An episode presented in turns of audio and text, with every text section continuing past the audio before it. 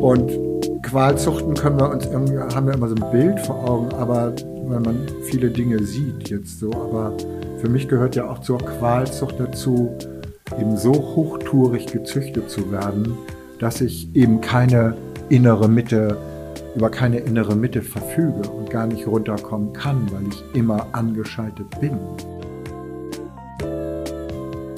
Hallo und herzlich willkommen. Ich bin Jona und ihr hört den Kanus Podcast. Heute gibt es Teil 2, die Rechte des Hundes auf dem Prüfstand. Solltet ihr Teil 1 noch nicht gehört haben, hört da unbedingt noch mal rein. Und jetzt wünsche ich euch viel Spaß mit dem zweiten Teil des Gesprächs mit Michael Greve. Okay, Artikel 5. Der Hund hat das Recht auf artspezifische Kommunikation. Hunde kommunizieren ausschließlich nicht sprachlich, sie setzen ihren Körper ein, um sich einander oder auch dem Menschen mitzuteilen.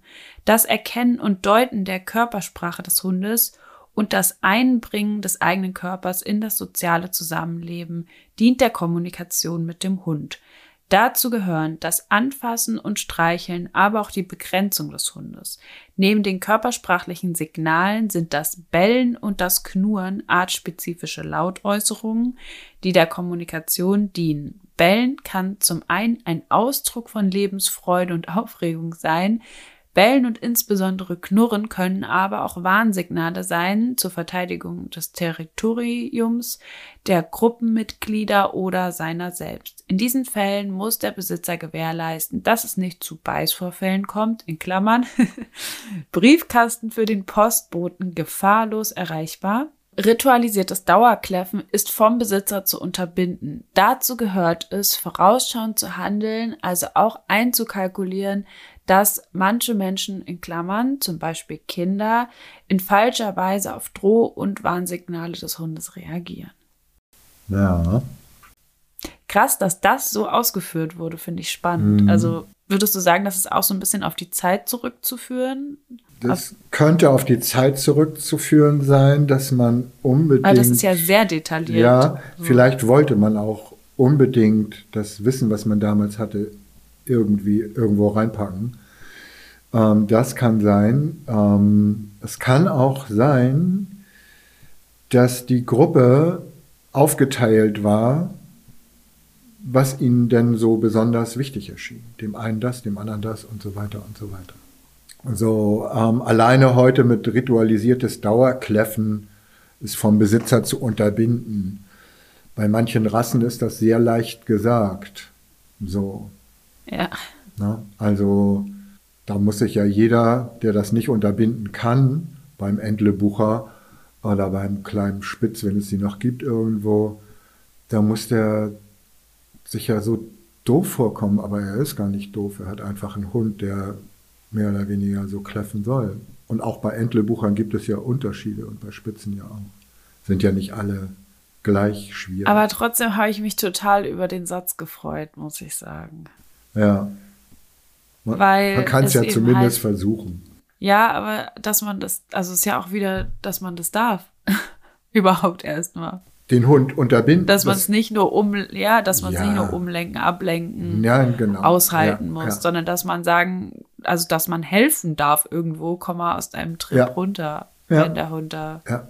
Dass man was unterbinden darf. Oder auch, hier steht es ja schon, mehr als ähm, Aufforderung, es ist zu unterbinden. Nicht? Und nicht einfach nur könnte man, wenn man wollte, sondern das gehört sich nicht, Dauerkläffen, also vermittelt man das dem Hund. Das war damit gemeint, ja, wirklich sehr konkret, da hast du recht. Den Teil auch mit, also dass so hervorgehoben wird, wie Hunde kommunizieren und ja. dass es ähm, super ist, die lesen zu lernen und zu verstehen, wie sie kommunizieren und auch, also das Ausdrucksverhalten lesen zu lernen, das finde ich auch auf jeden Fall schön, dass es drin steht. Mhm. Ja, das Erkennen und Deuten der Körpersprache des Hundes und das Einbringen des eigenen Körpers in das soziale Zusammenleben dient der Kommunikation mit dem Hund.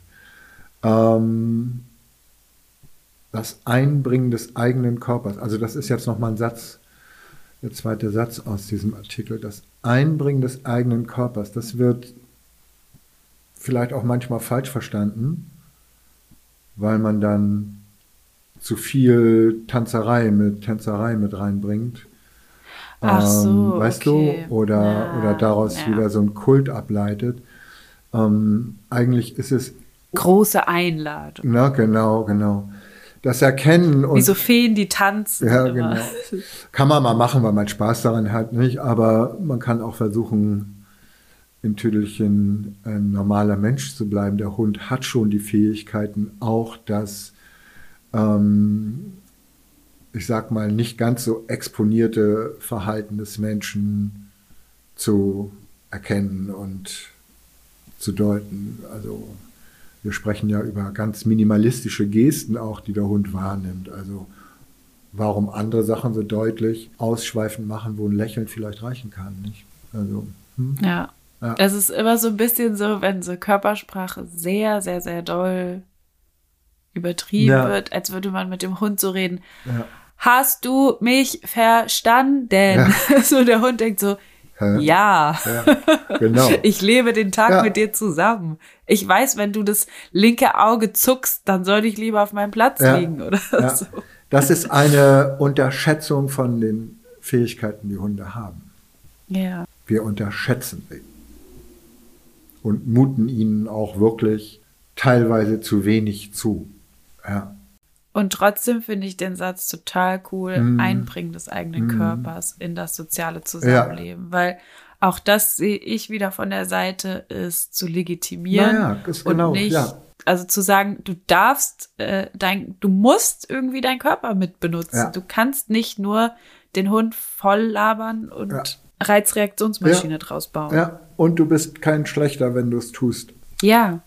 Nicht? Sowohl beim Loben als auch beim Bestrafen ist es halt wichtig, auch dazu zu stehen, ähm, das zu fühlen und so rüber zu beamen. Und dazu gibt es nichts Besseres als den eigenen Körper. Ja, ja.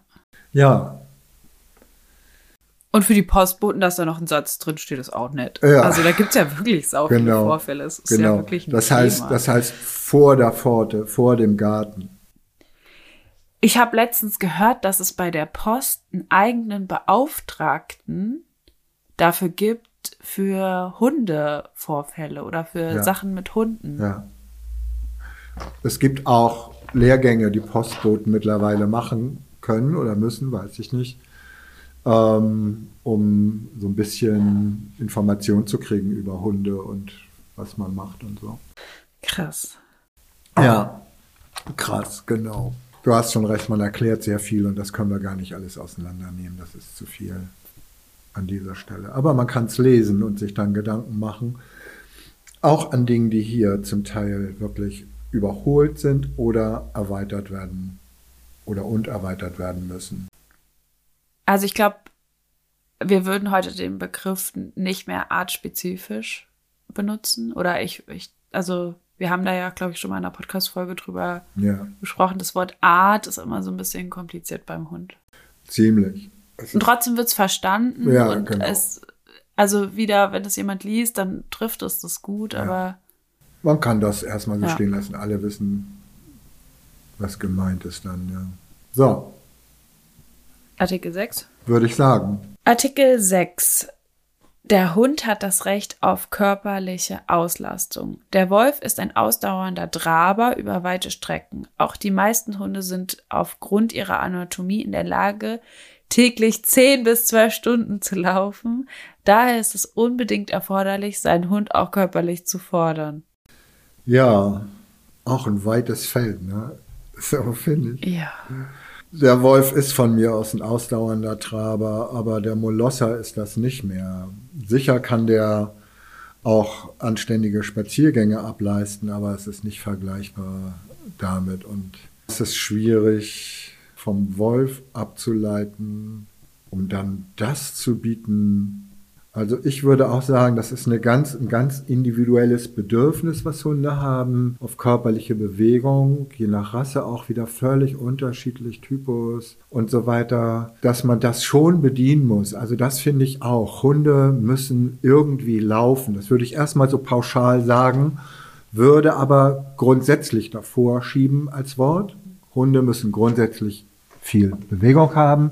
Da gibt es dann aber auch die Ausnahmen. Ne? Alte Hunde, kranke Steht Hunde. ja hier meistens aufgrund ihrer Anatomie. Ja, genau. Auch da ist, ist, das ist ganz wichtig, darauf einzugehen. Aber was, was sollen sie denn machen? Also, ich finde eine gute Sportart gar nicht schlecht. Ich bin ja, ich kann ja sowas selber nicht so und schmunzel auch immer so ein bisschen, aber das ist eher nett gemeint. Kollegen, die mich kennen, die wissen das auch. Ähm, so Agility ist jetzt nicht meins, aber es gibt Leute, die das toll können. Und das ist eine ziemlich gute Sache, wenn man das macht, ohne seinen Hund verrückt zu machen.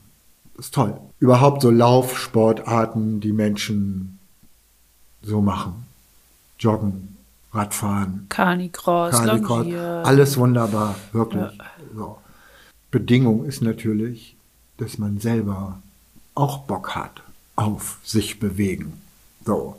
Das heißt, der Hund hat dann auch das Recht, irgendwie zu sagen, ich will aber auch einen Menschen, der in Bezug auf mein Bewegungsbedürfnis die Möglichkeiten hat, das überhaupt auch zu leisten. Das heißt, das muss man sich ja dann vorher auch fragen, bin ich mit meiner eigenen Anatomie in der Lage, den Hund gut zu bewegen oder muss ich mir eine Ballschleuder kaufen, weil ich mich selber irgendwie gar nicht mehr so gut bewegen kann? Und, und, und. Das wäre Ja, und hier ist ja der Begriff Auslastung drin. Ne? Brauchst ja. das ist da wirklich die Frage, ist, der, ist die körperliche Auslastung ja, ja toll. Also das ja. äh, kannst du mit dem Border Collie auch, ja, du kannst vielleicht den auch zehn Stunden Ja. traben lassen, wenn der trainiert ist, aber vielleicht reicht es auch eine halbe Stunde Mantrailen zu gehen und alle sind glücklicher. Ja, aber überleg mal so auch wirklich, du hast einen Whippet. Ein Whippet, ein Whippet ist ein Hund, den du im Winter selten draußen siehst. Und wenn nur kurz oder mit einer mega Decke drum, mit einer Jacke an. Anzug. Ja, mit einem Anzug. Ähm, wie willst du den im Winter bewegen? Geht das überhaupt? Ja, es geht. Kann man. Man kann den hinter irgendwas herlaufen lassen. Ne? Dafür ist er gemacht. Warum soll man das nicht machen? Entspricht der Rasse vielleicht und so weiter. Könnte man versuchen. An dieser Stelle finde ich es auch, vielleicht kann man das sagen, dass manche Rassen auch bei uns in Norddeutschland oder in diesen Breitengraden überhaupt, in denen wir leben, auf jeden Fall das Recht haben sollte, von seinem Besitzer im Winter eine Jacke angezogen zu bekommen. Manch, Ja. Manche Rassen wirklich frieren hier bei uns. Ja. Beim Husky finde ich es übertrieben. Gab es auch schon. Finde ich nicht richtig. Aber bei so ganz kurzhaarigen Hunden, die keine Unterwolle haben, die immer in einer 20 Grad warmen Wohnung sind, die müssen dann im Winter raus und sollen auch noch Danke sagen dafür. Also da muss man schon irgendwie sagen, hm, hätten die nicht auch das Recht dann auf diese Fürsorge, die ein bisschen spooky ist, aber die durchaus irgendwie wichtig ist? Sag mal. Oder denke ich jetzt total? Ja, natürlich, total- voll. Voll. Nee. Das gehört für mich zu so diesen Gesunderhaltungsaspekten. Ja. Einfach rein und ohne, also Genau, null genau. spooky, sondern auf eine vernünftige Art ist Ja. äh, das total wichtig, dass den Hunden warm genug ist und dass man sie nicht zwingt auf gefrorenem Boden ohne Fell in der, an der Hose sozusagen Platz zu machen. Genau. Das heißt, da hat man, hat man, genau hier, das wäre doch Artikel 8, ne? Das äh, Recht auf Leben und körperliche Unversehrtheit. Ja. Würde doch da. Ja, oder Gesunderhaltung hatten wir oben auch äh, über die Sachkundigkeit Ja, genau, der genau. HalterInnen. Genau. Das gehört dann alles mit in die Erläuterung, ne? Das ist kein eigener Ja. Artikel, aber es gehört in die Erläuterung rein, ja. Ich hätte aber einen eigenen Artikel. Ach, Und zwar, den ich vorschlagen würde, 6.2 Ja. bei körperlicher Auslastung sind. Und als ich das erste Mal die Rechte des Hundes durchgelesen hat, hat mir das schon gefehlt für die heutige Zeit. Der Hund hat das Recht auf Ruhe. Also, und der Hund hat das Recht, dass man ihm hilft, zur Ruhe zu kommen, wenn er nicht alleine Ruhe halten kann. Ja, Also eine Balance zwischen Ruhe und Auslastung herzustellen. ja. Kann man auch viel drüber zu diskutieren, ob das Recht dann nicht schon vorher anfängt, manchmal auch zu sagen, der Hund hätte das Recht, nicht gezüchtet worden zu sein. Das kommt, glaube ich, noch. Kommt das noch? Naja, Qualzuchten und so kommt auf jeden Fall. Ja. Und Qualzuchten können wir uns irgendwie, haben wir immer so ein Bild vor Augen, aber weil man viele Dinge sieht jetzt so, aber für mich gehört ja auch zur Qualzucht dazu, eben so hochtourig gezüchtet zu werden, dass ich Ja. eben keine innere Mitte, über keine innere Mitte verfüge und gar nicht runterkommen kann, weil ich immer angeschaltet bin. Zumindest bei gewissen Reizlagen. Ist aber auch wirklich wieder zu diskutieren. Aber ich finde, das ist ein wichtiger Punkt. Also da müsste man eigentlich auch ganz doll nochmal gucken, was in der Zucht sozusagen okay ist. Ja, genau. Aber was an Verhaltensweisen rauskommt, eben nicht nur die körperlichen Einschränkungen durch Zucht, sondern die Verhaltenseinschränkungen, Ja. die massiv sein können. ja. Und da, ja, kann man diskutieren. Das ist auch da teilweise ein Graubereich. Es ist okay, dass ein Hund sein Leben lang eigentlich immer Hunger hat. Ja. Also wenn ich mir vorstelle, dass ich noch mehr Hunger hätte als jetzt gerade, das wäre schon fies. Immer, ja. Und zwanghaft in Pfützen springst. Das ist doch auch nicht schön. Also, es gibt so viele Sachen, die man da wirklich einmal regeln könnte in Bezug auf, auf Rassen auch und körperliche Auslastung, ähm, die sehr schwer zu leisten sind. Ne? Also wirklich. Ja. Aber so Pausen und Ruhe ist mir ein Anliegen. Also gerne eine Wanderung, aber dann auch mal einen Tag nicht viel. Ja, ja. Also Pausen in Ruhe und auch wirklich in Ruhe gelassen zu werden, weißt du?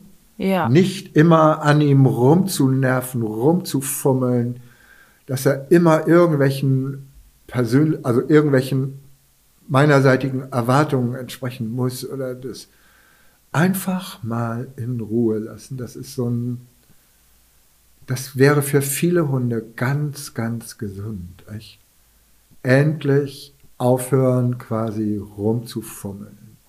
So, dann sind wir jetzt irgendwie bei Artikel 7, ne? Ja, Bist du dran oder ich? du bist dran, klar. Der Hund hat das, also Artikel 7. Der Hund hat das Recht auf freie Bewegung. Der Hund sollte überwiegend frei, das heißt unangeleint laufen dürfen. Nur so kann er weitgehend ungestört die überaus wichtigen Sozialkontakte zu seinen Artgenossen aufnehmen. Außerdem ermöglicht ihm der Freilauf die Erkundung der Umwelt, damit es immer etwas oder damit es immer wieder etwas Neues für den Hund zu erforschen gibt, in Klammern, er hat ein Bedürfnis nach Abwechslung und Vielseitigkeit, sollten die Spaziergänge oft in unterschiedlichen Gebieten stattfinden. Ja. Ich weiß nicht, ob Und dann kommt die Leinenpflicht. dann kommt die Laienpflicht in Niedersachsen. Scheiße. Äh, und überhaupt, ja, genau. Aber auch teilweise zu Recht, das muss man echt so sagen. Ne? Also Ja.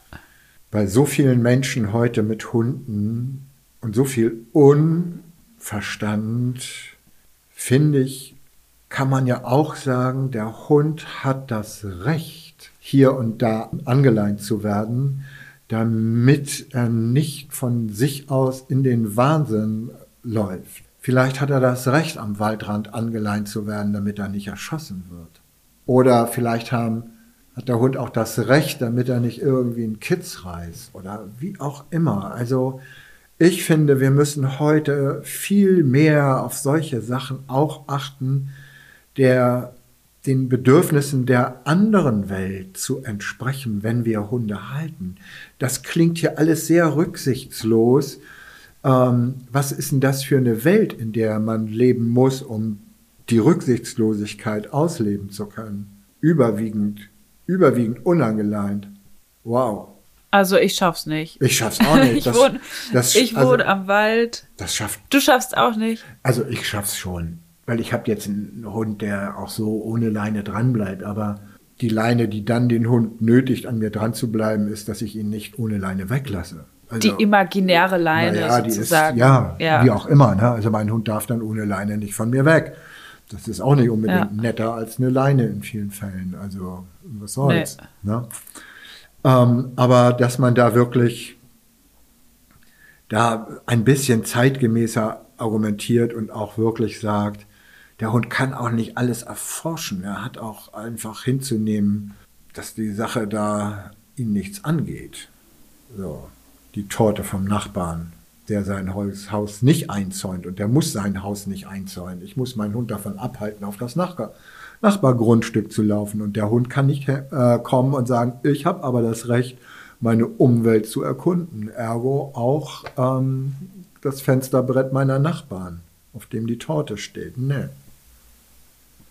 Vielleicht könnte man aber sagen, dass man sozusagen dieses ähm, Bedürfnis nach freier Bewegung oder nach Bewegung wahrnimmt und Alternativen bietet, wie zum Beispiel äh, Freilaufgebiete aufzusuchen, naja, das muss auch nicht immer toll sein, wenn da alle freilaufen und dann muss er andauernd, dann hast du da irgendwie eine erwachsene Hündin und dann muss die sich da andauernd von irgendwelchen Rüden belästigen lassen, auch nicht gut. Aber vielleicht zum Beispiel zu sagen, dann kann man mit Hunden Radfahren gehen oder sie mal in einem großen Garten, den man mal bei Freunden hat, laufen lassen. Es gibt Schleppleinen, die können auch ein bisschen länger sein ja. mal. Ähm, man kann Hunde einladen, ähm, die zu Hause zu Besuch kommen. Also, dass andere Hunde einfach mal zu Hause zu Besuch sind für den Punkt Sozialkontakt, der mit drin steht. Ähm, das heißt, Alternativen, sich um Alternativen hier und da zu kümmern, weil vieles nicht möglich ist und die Umwelt nicht belästigt werden ja. sollte. Die überaus wichtigen Sozialkontakte. So manche Begriffe,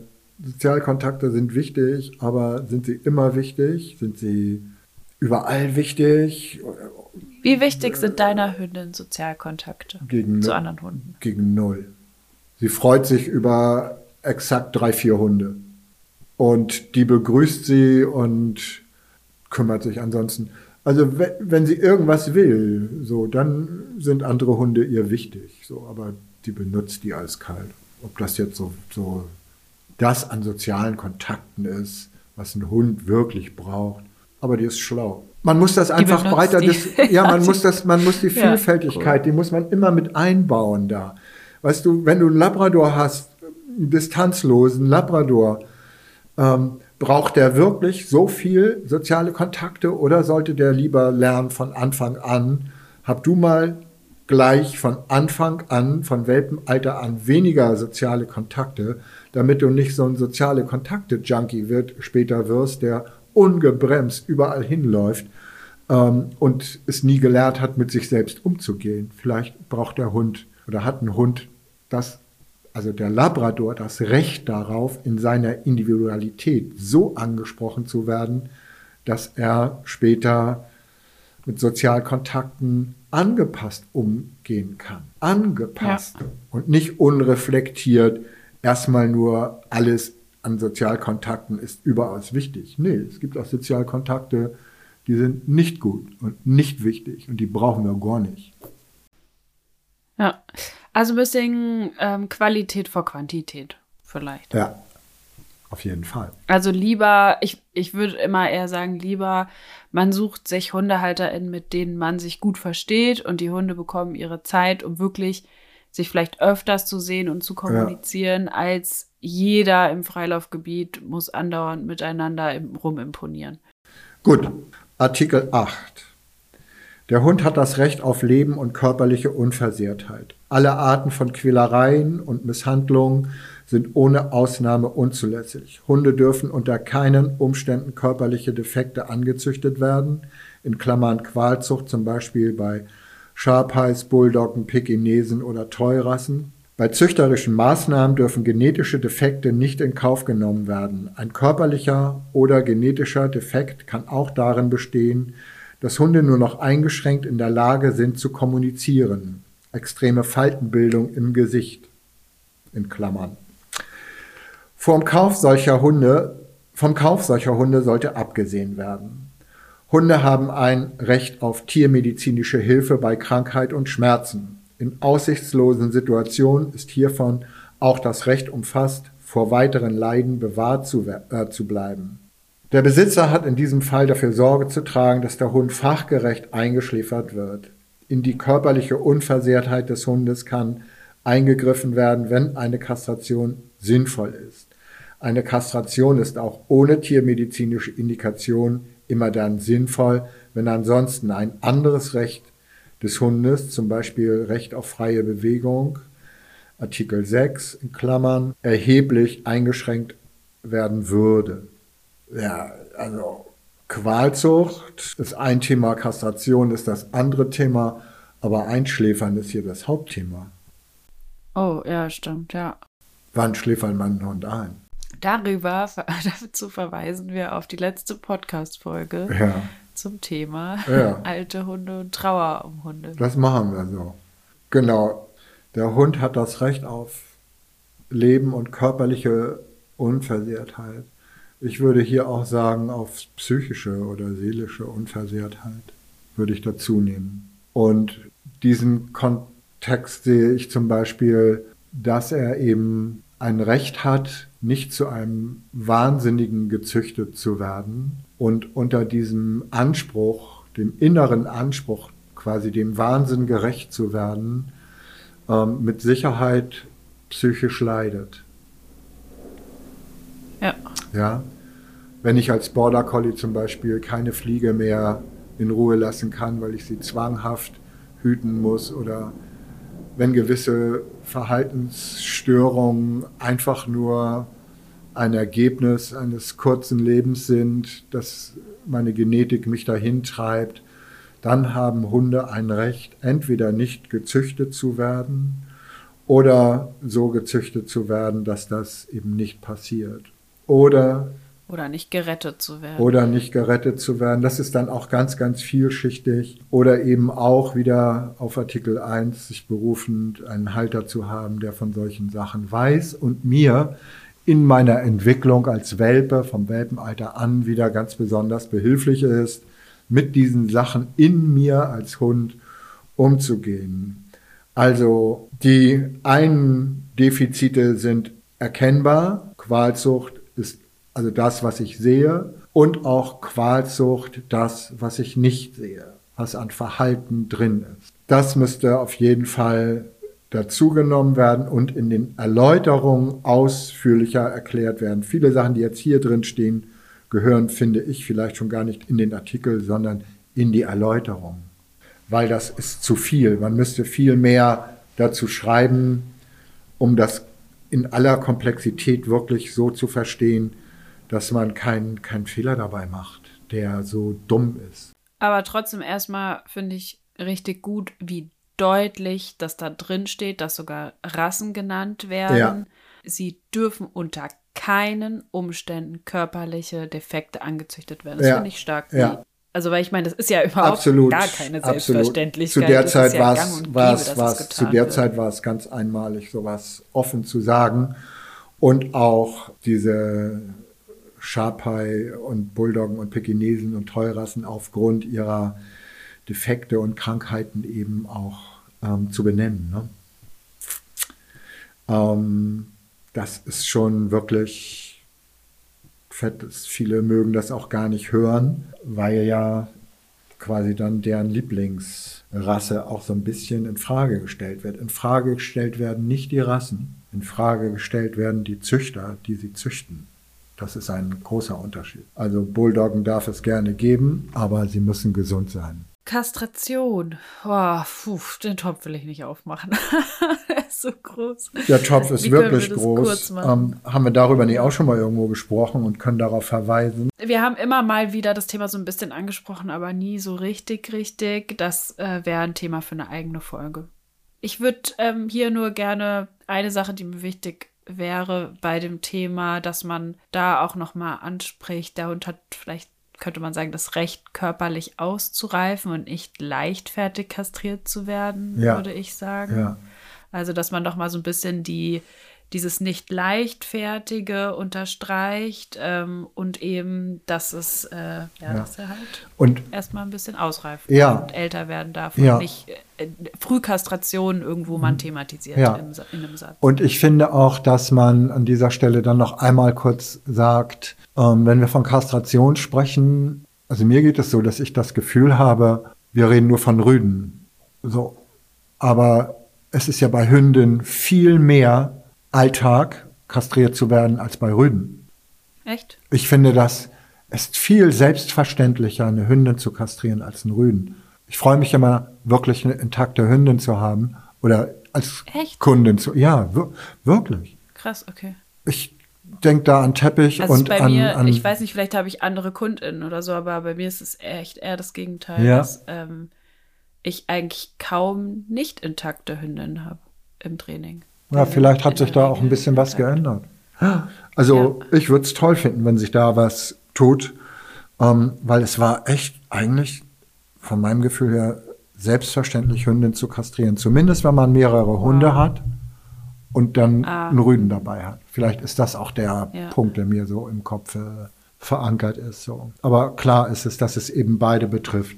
Ich finde, man braucht einen triftigen Grund. Das war auch eigentlich immer mit eine Formulierung. Jetzt müsste man triftige Gründe sammeln und begründen halt. Und diese Argumentation dann untermauern. Und ich denke, dann kommt man an Vernunft einfach auch nicht vorbei. Und für so etwas hat man dann genügend Raum auch letztlich in den Erläuterungen zu diesen Einzelartikeln. Also die Arbeit, die Arbeit wäre dann etwas umfangreicher, glaube ich, als einfach nur jetzt ähm, die zwölf Artikel so zu benennen und kurz zu beschreiben, was man meint, sondern dass man wirklich detaillierter damit umgeht. Man braucht gute, große Ja. Sätze, die Genau. wirklich gut formuliert sind und dann Ausführungen. Also Genau. wie keine Pauschalkastration. ja, Und wie du das eben gesagt hast, was hast du nochmal, einen triftigen Grund, Ja.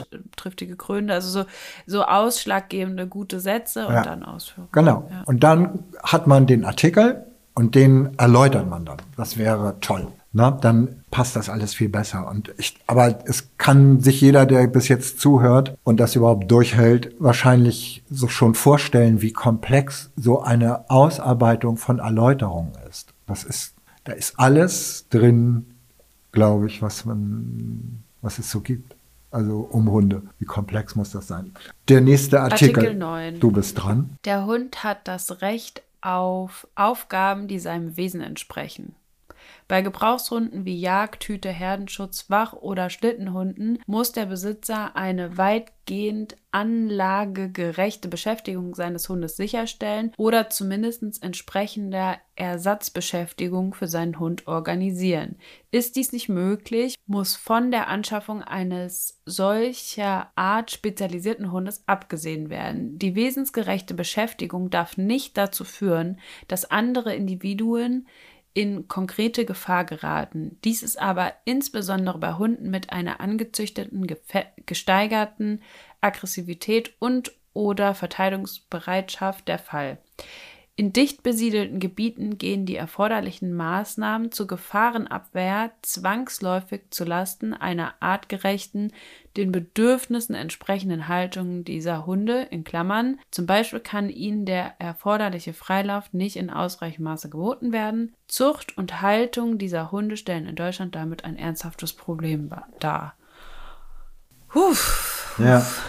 Da sind auch schon ein paar Sachen drin, die in etwas anderer Form schon gesagt worden sind. Der Hund hat das Recht auf freie Bewegung, wenn er mit seiner Freiheit umgehen kann. Und da gibt es natürlich dann diese genetischen Voraussetzungen, ähm, ein gesteigertes Aggressionspotenzial zu haben oder ja, steigerte Verteidigungsbereitschaft auch zu haben, wie auch immer man das so sieht. Verteidigungsbereitschaft würde ich so heute gar nicht mehr sagen, für den Alltag so. Ja, das macht die Sache schwerer. Das ist dann wieder auch die Frage, welchen Hund schaffe ich mir an für mein Leben, für die Umwelt, in der ich lebe. Da spricht man dann auch wieder über Zucht und mein Hund hat das Recht auf einen vernünftigen Züchter. Ähm, dann könnte man darüber schon eine ganze Menge, denke ich, klären oder so.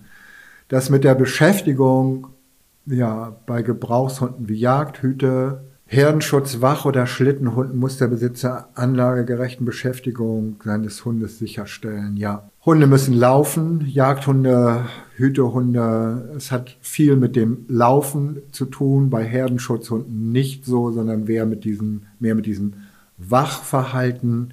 Wie will ich da Beschäftigung beim Herdenschutzhund über Aktionen quasi ableisten. Das wird mir nicht gelingen. Ich glaube, eine schöne Beschäftigung für viele. Ins Auto tun und auf einen vielbelebten Parkplatz stellen. Genau, das wäre eine schöne Beschäftigung. Nein, aber, aber nehm, nehmen wir mal die Terrasse und oder den Hügel in der, im Garten oder auf seinem Land.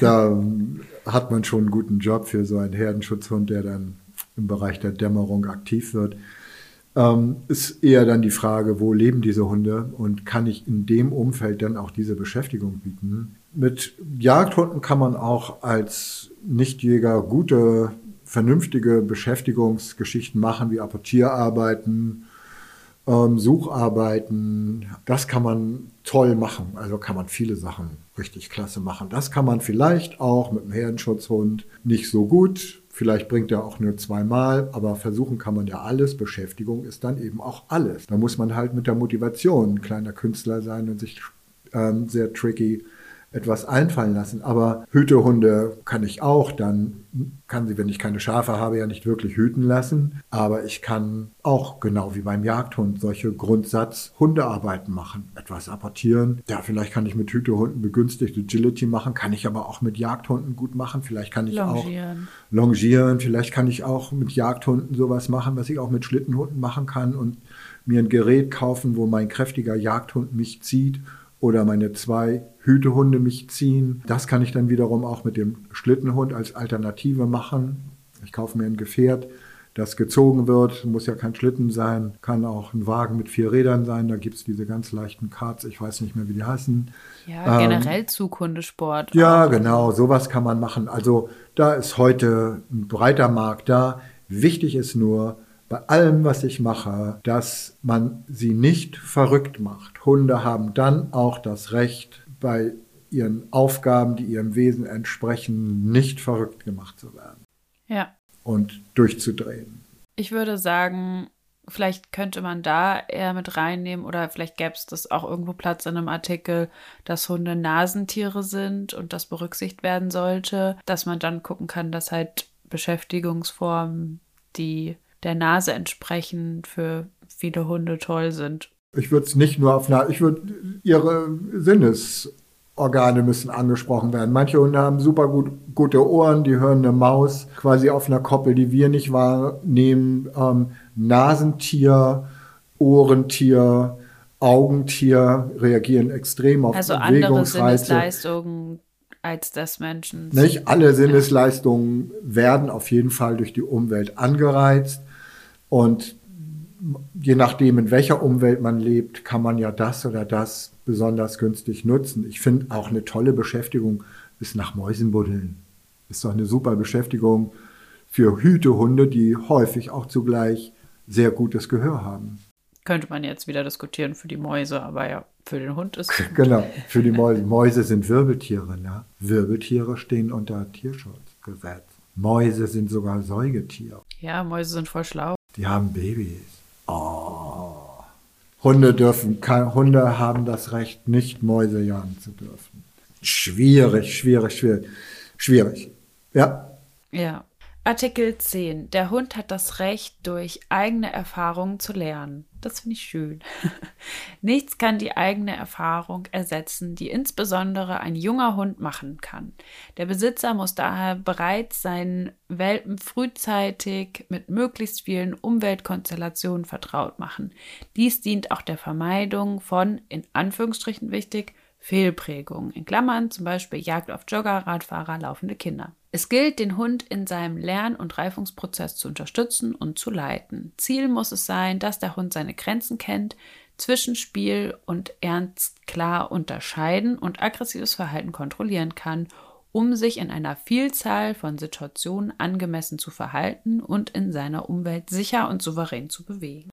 Ich finde, dass hier besonders schön daraus hervorgeht. Also gefällt mir wirklich teilweise sehr gut, dass man entnehmen kann, dass dem Hund ähm, gewisse Schwierigkeiten auch nicht unbedingt immer genommen werden sollten. Also das selbst herausfinden auch der eigenen Fähigkeiten, zum Beispiel, dass eben der Baumstamm nicht zu überwinden ist und ich mit dem Frust zurechtkommen muss als Welpe, so weit bin ich halt noch nicht und so weiter. Und auch die Freude erleben zu dürfen später, jetzt bin ich so weit, jetzt kann ich's. Verstehst du, dass das so diese, das ist ja auch so ein Selbstwertzuwachs, wenn einem nicht immer gleich geholfen wird, sondern man manche Probleme eben auch mal, die man hat, selber lösen kann. Das ist doch etwas, eigentlich was ganz Wichtiges, Wertvolles und Schönes.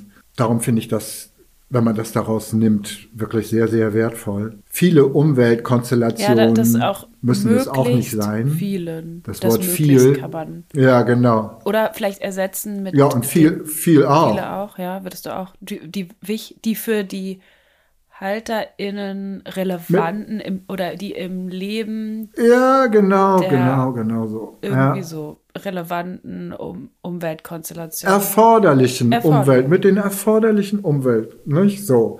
Dann haben wir das Wort, was da ganz einfach alles, was man braucht, abdeckt ähm, und gut ist. Schön, also ja.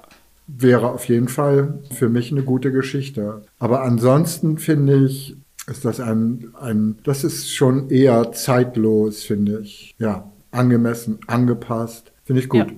Da können wir es dabei belassen. So braucht man gar nicht, gar nicht viel drumherum reden. Da hat sich nichts geändert. Ja. Und trotzdem kann man sagen, wichtiger denn je, der Artikel. Ja, also, ja. Wahrscheinlich ja. wirklich wichtiger denn je, weil hier kommen jetzt eben die Helikopter und Rasenmäher ähm, zum Tragen. Ja. Und nehmen sowohl diese schön eigenen Erfahrungen oder und oder auch diese Schwierigkeiten. So, Artikel 11. Okay. Der Hund hat das Recht, sich schmutzig zu machen, zu stinken und Flöhe zu bekommen. Aufgrund der wölfischen Abstammung sind bestimmte Verhaltensweisen und Bedürfnisse vorhanden. Doppelpunkt. Sich in Aas, Schrägstrich Gülle zu wälzen, in Schlammlöcher zu springen, Löcher zu buddeln, Mäuse auszugraben und so weiter. Derartiges Verhalten hat für den Hund einen hohen Stellenwert. Der Besitzer muss es tolerieren. Diese Forderung entbindet den Besitzer nicht von seiner Verantwortung, für die Gesundheit seines Hundes zu sorgen. In Klammern Impfung, Wurmkur, Flohbehandlung etc. So, ähm, dieser Spruch ist mal entstanden aufgrund einer Äußerung von einem Kollegen, den ich damals hatte, Daniel. Und zwar hat der gesagt, Hunde, im Grunde genommen sind Hunde doch ganz einfach. Sie stinken, haben Flöhe und prügeln sich ab und zu ganz gerne. Und diesen Satz fand ich so toll. Und den habe ich immer wieder genutzt. Manchmal vergesse ich Daniel zu erwähnen, manchmal auch nicht. Aber den fand ich wirklich für mich sehr voll. Da, ist, da steckt viel drin. Da steckt zum Beispiel drin, wenn ich das nicht mag, dass Hunde so sind, dass sie sich gerne wälzen, wenn ich das nicht mag, dass sie sich in Schlamm, manche Rassen mehr, manche weniger, in Schlamm suhlen, dass sie Löcher buddeln, dass sie Mäuse ausgraben, wenn ich das alles nicht mag. Wenn ich nicht mag, dass sie sich mal prügeln oder, oder mal ein bisschen rustikaler kommunizieren. Wenn ich das nicht will, dann sollte ich mir am besten keinen Hund zulegen. Wenn ich das nicht ab kann.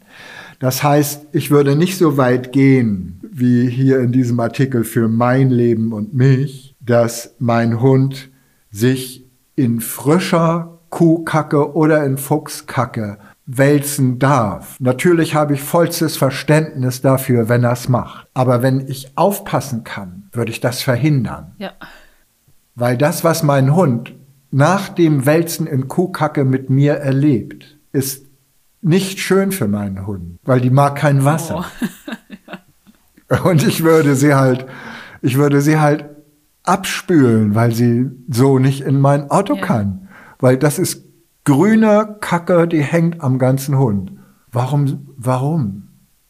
So. Aber ich sag natürlich für mich, das nehme ich dir nicht übel.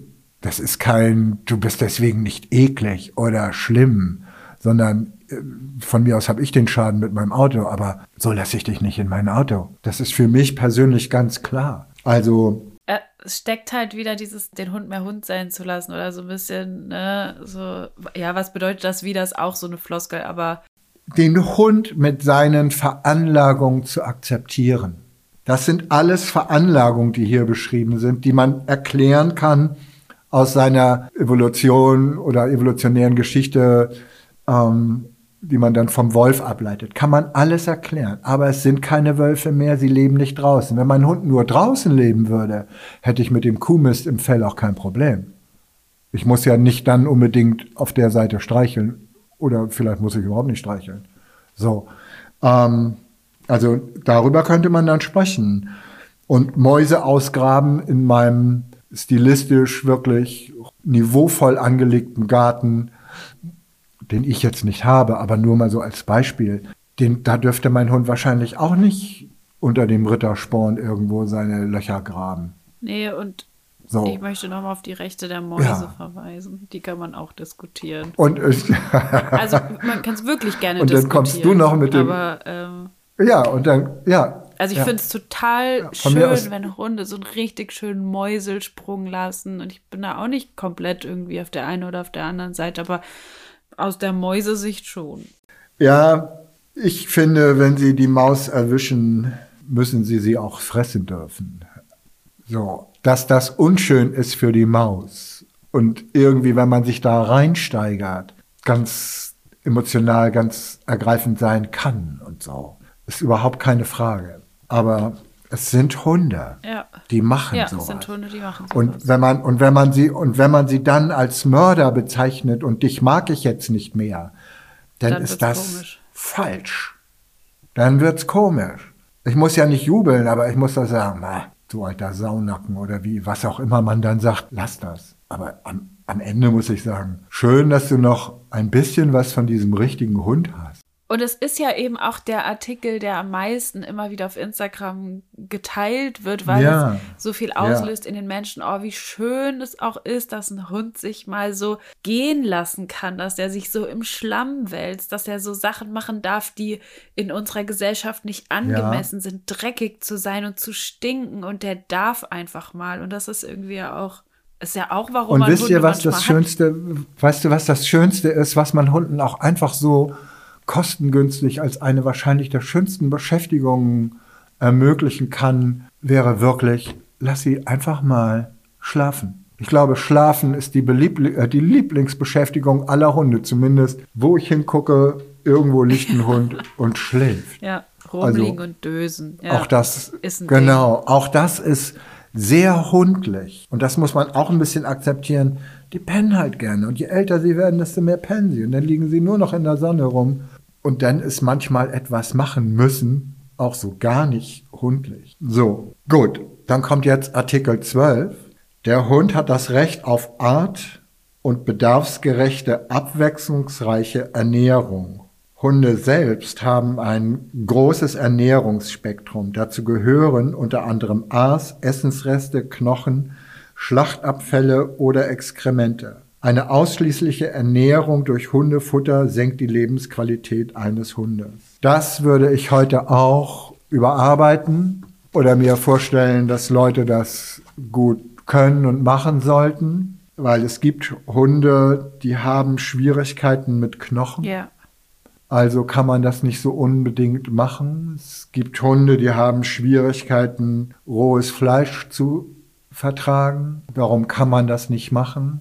Das wären vielleicht Hunde, die früher weniger Chancen gehabt hätten, über ein breit gefächertes Spektrum auch unter gewissen Umständen zu überleben. Da spielt bestimmt eine Selektion unserer Welt, unseres Prozesses eine Rolle mit, unter anderem eben auch vielleicht die Einflussnahme von bereits jahrzehntelang gegebenem Fertigfutter, die Einstellung des Organismus des Hundes auf Fertigfutter und auf Entfernung von der Fähigkeit vielleicht diese oder jene Sachen noch so zu verwerten, wie der Organismus, der Stoffwechsel das früher eben konnte. Ich hoffe, dass man verstehen kann, was ich meine, dass die Zeit auch andere Hunde aus unseren Hunden gemacht hat, die vielleicht dieses und jenes so nicht mehr vertragen. Und wenn wir über Exkremente sprechen, dann ist es natürlich okay so, dass Hunde bevorzugt Scheiße von Pflanzenfressern, aber auch die Scheiße von Menschen fressen. Und da hört es bei mir natürlich auch auf, wo ich überhaupt nur irgendwas tolerieren könnte. Ich kann es verstehen, dass sie es tun, ne? aber ich kann es nicht erlauben. Bin froh, wenn es immer nur ein Experiment ist und keine kranke Veranlagung des Hundes wirklich sich auf Mensch und Scheiße spezialisiert zu haben. So, also man muss heute viel differenzierter diesen Artikel betrachten unter der Vielzahl der Rassen, Genetik und so weiter und so weiter.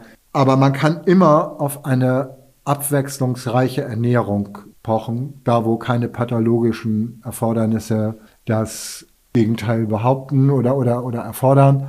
Ähm, man kann Spaß ins Essen reinbringen und einfach mal leckere Dinge auch reinbringen. Man kann auch mal irgendwie mal so einen Hype machen und irgendwas Geiles füttern, was nicht unbedingt gesund ist was aber Spaß macht einfach. Ich finde, das ist bei uns ja auch mal der Fall, ähm, sei es Schokolade oder was andere Leute für sich so als Spaßkick brauchen. Ist einfach mal ein gutes mal Gefühl. Gut. Und warum soll ich nicht, ja, und warum soll ich nicht der Übermittler schöner Gefühle sein für meinen Hund? Ist doch auch ja. toll. So, und mit fertig, also wenn hier steht, eine ausschließliche Ernährung durch Hundefutter senkt die Lebensqualität eines Hundes, so weiß ich nicht, ob das nachweislich stimmt.